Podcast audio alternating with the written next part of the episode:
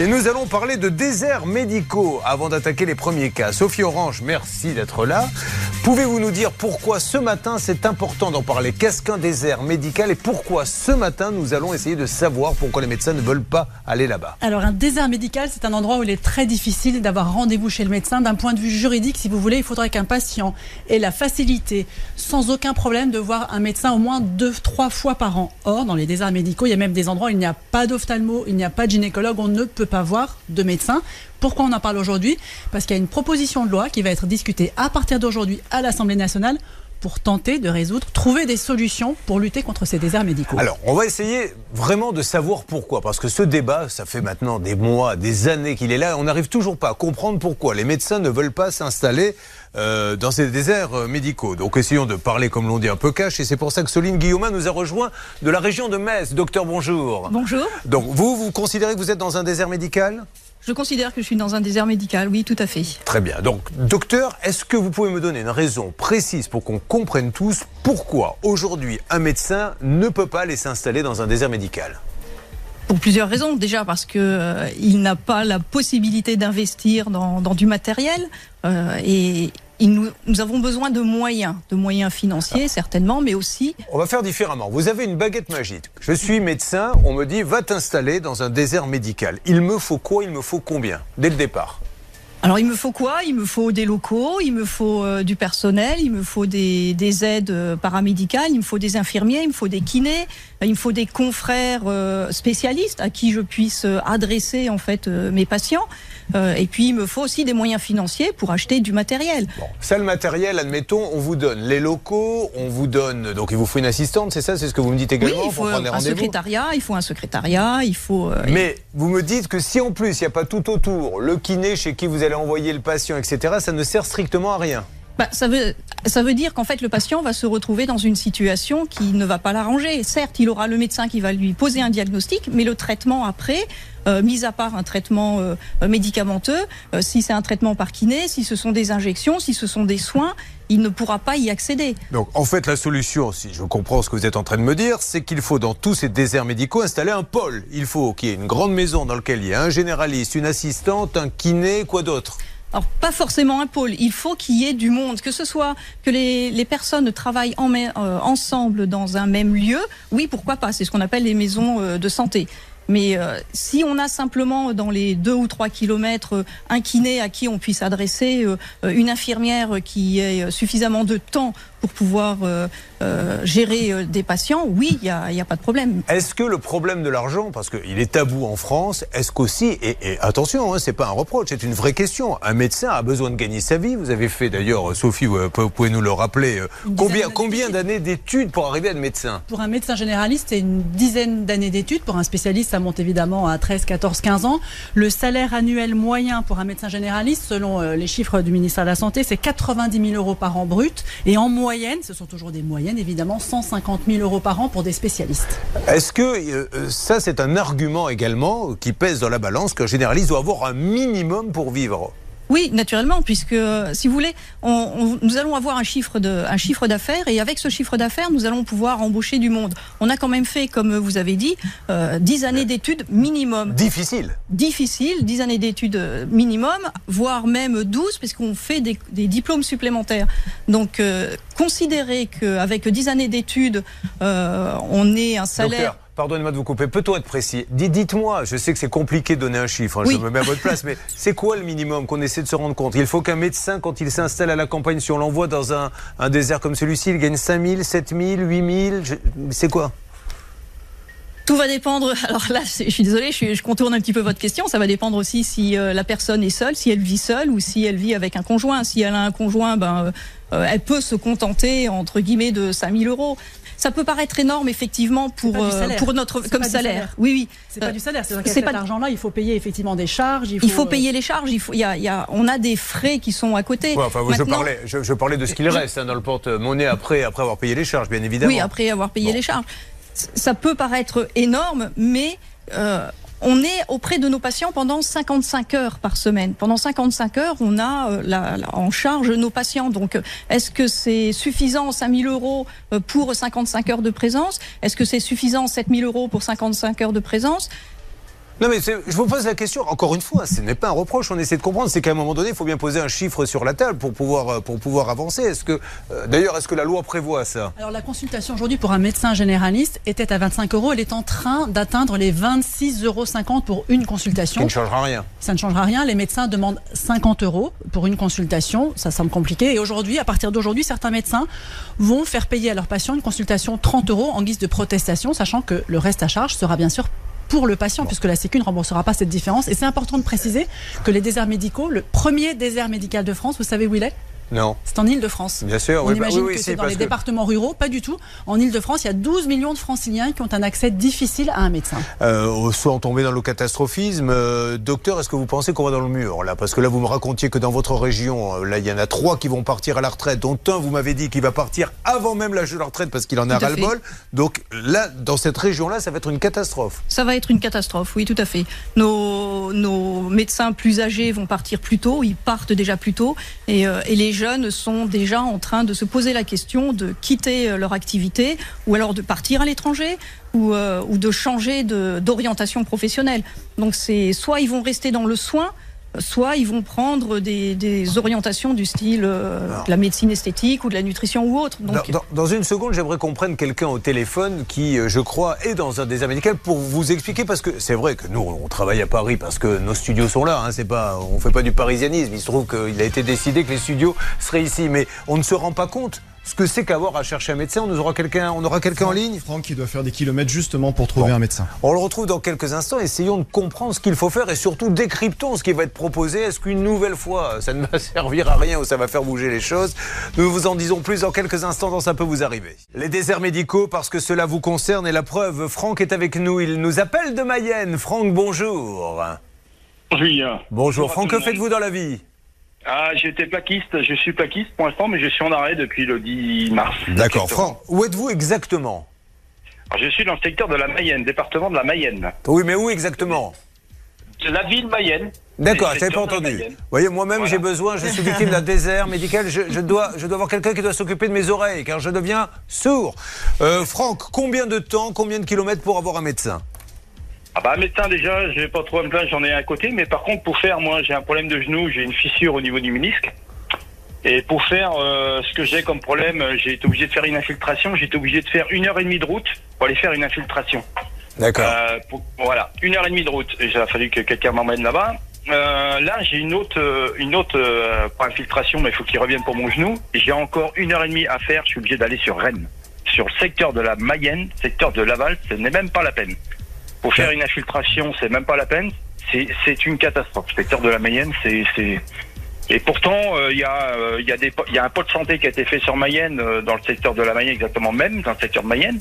Euh, les médecins, certains médecins vont partir dans un an, un an et demi. J'ai mon médecin qui va partir dans un an et demi. Et ça sera encore pire, c'est- ce qu'expliquait le docteur euh, Guillaumin dans quelques Voilà. instants. Bon, alors, moi, je voudrais maintenant savoir si ce qui va être annoncé là dans les jours qui viennent va faire changer les choses, qui m'en dit un petit peu plus? Et puis, euh, vous allez nous dire, docteur Guillaumin, si c'est encore une fois une annonce supplémentaire qui ne change rien finalement. Qu'est-ce qui va être dit? Il y a la proposition de loi qui est examinée aujourd'hui à partir de l'Assemblée. Elle est présentée par le député Frédéric Valtou. Pour faire simple, on va retenir euh, trois, quatre euh, mesures qui sont évoquées, à savoir que les cliniques privées seront notamment davantage sollicitées pour assurer la permanence des urgences le soir, le week-end, que tout le monde participe à cet effort. Une deuxième mesure, on va interdire l'intérim aux jeunes soignants, l'intérim médical, puisque à l'heure actuelle, un jeune sur deux démarre avec ce, rôle d'intérimaire, ce rôle de remplaçant. Autre mesure également qui peut faire réagir, c'est dès la troisième année d'études, eh les jeunes étudiants pourront signer ce que l'on appelle un contrat d'engagement de service public. C'est-à-dire que en échange d'une allocation, eh ces jeunes étudiants devront pendant deux ans minimum aller dans un désert médical. Quatrième mesure qui est également évoquée dans la proposition de loi, permettre à des soignants hors de l'Union européenne de s'intégrer, de venir avec un titre de séjour. Plutôt pas mal de dire on vous paie pour aller dans un désert médical. Ça, c'est quelque chose qui va, euh, qui va de l'avant. Maintenant, combien, je suppose? C'est- la question que vous posez. Oui, c'est ça. Combien? Et puis surtout euh, dans ce désert médical. Alors, euh, le désert médical en Mayenne, bon, on, on, on comprend bien que c'est une grosse difficulté. On a aussi le problème du désert médical euh, au niveau de l'Île-de-France. C'est, il n'y a pas que la- le désert géographique. Il Non, y a non, aussi. mais peu importe les régions, est-ce que ça vous convient quand un, un ministre dit, ben voilà, maintenant, en quelle année vous dites, euh, pendant combien de temps? Pendant deux ans minimum. Pendant deux ans, vous êtes obligé d'aller dans un désert médical, mais on vous paie pour ça. Ça, ça vous convient ou pas? Non, ça ne me convient absolument pas. Ça ne nous convient absolument pas. Puisque, en fait, on va nous obliger à aller dans un secteur où on ne pourra pas forcément euh, euh, vivre avec notre conjoint, vivre avec notre famille. Euh, quand on est en troisième année, on n'est pas forcément marié tout de suite, on n'a pas forcément des enfants. On va terminer notre activité professionnelle, on aura une famille, des conjoints qui ne seront pas forcément dans le milieu médical on va être dans un lieu imposé avec peut-être un conjoint qui sera expatrié à 100, 150 km ou 200 km. Franck, oui, je vous écoute. Oui, oui, j'ai une autre question aussi, parce que là, il a été fait un pôle santé du côté de Mayenne, dans le secteur de la Mayenne, qui a été fait un pôle santé qui est tout neuf. Il a exactement un an et demi. Au bout d'un an et demi, plus de médecins. Oui, parce qu'avoir un pôle santé, si après ça normal. Bien sûr, ben oui, je comprends. Oui, c'est pas normal. Vous faites construire un pôle santé qui pourtant qui est une petite, une petite commune dans le secteur de la Mayenne il n'y a personne, il n'y a pas de médecin. Parce que, parce il y a tout ce qu'il faut pour avoir un médecin. Je, pense que le sujet tabou reste encore une fois euh, l'argent. Il faut en parler. C'est pas parce que vous mettez. Alors c'est vrai qu'il y a des mairies, on est bien d'accord. Je sais que vous avez enquêté là-dessus, Laurent, qui propose des tas de choses, euh, euh, des locaux. il y a même des, des, propositions farfelues. On vous propose des week-ends gastronomiques, enfin, des, des week-ends découverts. Mais ça n'a aucun sens. Au bout du compte, le médecin veut gagner sa vie. Et il a raison. Alors c'est pour ça que certains députés à l'heure actuelle travaillent en coulisses pour aller encore plus loin par rapport à cette de loi. Il y a environ 200 députés, avec notamment le député socialiste Guillaume Garot, qui souhaitent justement qu'on mette en place une régulation, je dis bien régulation, dans l'installation des médecins. Savoir que les médecins, euh, les chirurgiens ne pourraient pas s'installer dans des zones où évidemment il y a énormément de professionnels. S'ils veulent par exemple s'installer à Paris, qui est une zone évidemment où les médecins généralistes sont nombreux, il faudrait attendre par exemple un départ à la retraite ou alors à demander une autorisation de l'agence régionale de santé. Donc l'idée c'est d'inciter, de pousser évidemment tous les médecins à aller faire ces zones qui sont dépourvues de soignants. Bah oui, mais enfin vous pourrez toujours. Ce qui va, se passer en fait, docteur, c'est qu'ils ne seront pas médecins. Ils diront ben non, moi ça ne m'intéresse pas. C'est pas en disant vous, n'irez pas à Paris que vous allez pousser quelqu'un à aller en Mayenne. C'est ridicule. Cette règle de demander l'autorisation à l'agence régionale de santé existe déjà pour les sages-femmes, pour les kinés. Les pharmaciens ne peuvent pas s'installer où ils le veulent. Donc il y a déjà des professions qui sont concernées depuis des années par cette régulation. là, ce qu'il vient de dire, c'est. s'installe pas n'importe où. Tu ne pourras pas t'installer à Paris tant que quelqu'un n'est pas parti à la retraite. Donc, si tu veux être médecin, il faut aller en Mayenne. Mais en Mayenne, tu gagneras pas ta vie et, tu seras euh, de toute façon aussi embêté qu'avant. Donc, pourquoi choisir d'être médecin Un médecin peut s'installer dans une ville moyenne, c'est pas forcément au fin fond de la Creuse et on embrasse tous les habitants de la Creuse. on parle de déserts médicaux aujourd'hui, vous l'avez compris, Sophie. C'est pour ça que je dis ça. Hein. Si c'est pour parler des, médecins qui vont bien, on va pas faire l'émission. Mais, de, toute façon, la France est un désert médical. 87% du territoire est un désert médical.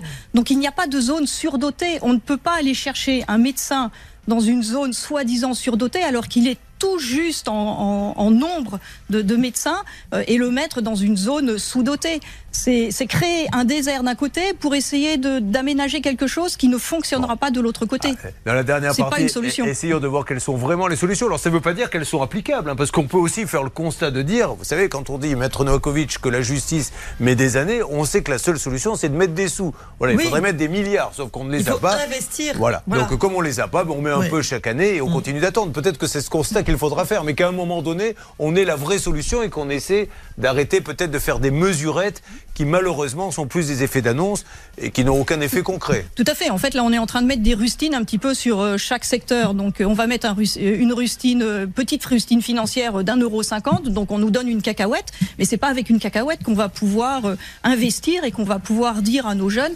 allez vous installer et faites la démarche de prendre un cabinet médical. Le jeune, il a aussi, comme vous disiez, besoin de gagner sa vie. Bien sûr. 10 ans d'études, 25 euros la consultation. Non, c'est pas comme ça qu'on va créer de l'attractivité. L'attractivité est aussi financière. Ça peut vous arriver continue. C'est compliqué hein, d'essayer euh, de trouver la, bonne solution. Ce que je sais, c'est que l'augmentation d'un euro de la consultation, je suppose que ça vous fait rire. Beaucoup. Hein, ça, nous fait même plutôt grimacer que rire. Bon, 50 euh, euros, vous savez que jamais, de toute façon, ils ne rembourseront la consultation à 50 euros et que des gens ne pourront pas payer la différence non plus. Alors, 50 euros, c'est un petit peu particulier. Actuellement, le patient, il paye 25 euros, mais l'État nous donne 10 euros supplémentaires par consultation, moyennant des forfaits. Si on prescrit tel médicament, si on met tant d'actes euh, d'arrêt maladie, euh, si on fait prend tel ordinateur, etc., tel logiciel, la caisse va nous donner 10 euros supplémentaires. Donc en fait, actuellement, la caisse nous donne 35 euros euh, de consultation. Nous, ce qu'on demande, c'est de pouvoir être au niveau européen pour investir, pour amener les jeunes à se dire ah oui, 50 euh, euros, on termine avec ces systèmes de forfait, donc ça veut dire que je peux prescrire le médicament que je veux à mon patient que je peux lui offrir les soins dont il a euh, besoin, que qu'on ne m'impose pas de supprimer un, un hypnotique, donc un médicament pour dormir à une personne parce que ça coûte cher à la sécurité sociale. Est-ce que aujourd'hui euh, vous estimez qu'on passe à côté, que ça devrait être un plan national, qu'on devrait euh, mettre autant d'énergie qu'à faire les Jeux Olympiques en France, etc. Qu'on devrait se dire c'est une priorité, on met tant de milliards et on aménage le territoire, mais on arrête de faire des, mesurettes. Après, l'argent il n'y est peut-être pas, hein, on peut peut-être pas le faire, mais est-ce que c'est ça le problème? Le problème il est là, c'est certain. Actuellement c'est euh, c'est de l'administratif qui gère la santé et ça c'est totalement inadmissible. C'est ça, ça, va être des, des, gentils technocrates qui vont dire ici on a besoin de ceci, ici on a besoin de cela.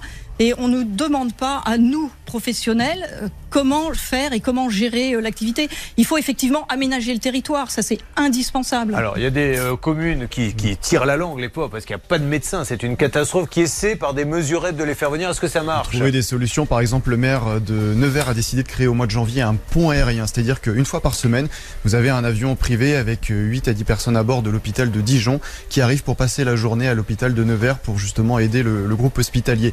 Euh, on peut dire que ça marche, mais euh, à quel prix? Ils ont choisi de réaliser cet avion privé euh, à défaut de, la route parce que c'est 2h30, 3h de route pour faire Dijon-Nevers. En train, c'est exactement pareil. Donc, ils ont choisi cette solution qui est également moins coûteuse. Sophie Orange, en conclusion, il ne nous reste plus beaucoup de temps. Donc, on a bien compris que, voilà, on lit entre les lignes, il faut payer un médecin et il viendra faire son travail. On ne peut pas faire 10 ans d'études compliquées. Rappelons que les premières années, c'est des heures, hein, jusqu'à 2 heures du matin. ça. on n'a pas de vie, en fait. On n'a hein, pas de vie. En fait, euh, l'interne n'a pas de vie, l'externe n'a pas de vie. On apprend 70 euh, heures par semaine. Et il est, normal d'être payé. Donc, à un moment donné, si ça passe pas par la consultation, ça devra passer par des aides de l'État, comme on le fait pour euh, des tas d'autres ministères. Et puis peut-être aussi prendre en compte que le médecin, aujourd'hui, ne travaille plus 80 heures par semaine comme c'était euh, à une époque peut-être. Et ça aussi doit être pris bah en compte par les autorités. Et, avec quelques quand même pistes de réflexion qui peuvent être utiles. Demander au, kiné euh, de prendre directement des patients sans passer par un médecin généraliste pour une ordonnance de, pour 8 séances. Ça désengorgerait aussi un peu les cabinets parce que les cabinets débordent de rendez-vous. Ou alors les pharmaciens qui peuvent faire des rappels de vaccins ou suivre quelques ordonnances. Ça permettrait de désengorger aussi les cabinets de consultation. On va se retrouver dans une seconde parce que je, je pense que là vous n'êtes pas très contente quand vous entendez que le kiné ne doit pas passer par un généraliste est en train d'aller manger sur son terrain et elle n'est pas contente. c'est plus compliqué que ça. C'est plus compliqué que ça. Ok. En tout cas, bon, ça, ça sera notre débat. Merci euh, Sophie Guillaumet qui nous vient de Metz, hein, mesdames et messieurs, pour nous parler de ça. Et euh, voilà, je crois qu'on a bien compris maintenant où était le problème et qu'il va falloir arrêter de faire des mesurettes et, euh, et faire un, vrai plan d'action. Merci, docteur, qui s'est blessé en faisant du VTT et qui n'a pas de médecin dans sa région, malheureusement, pour soigner sa main.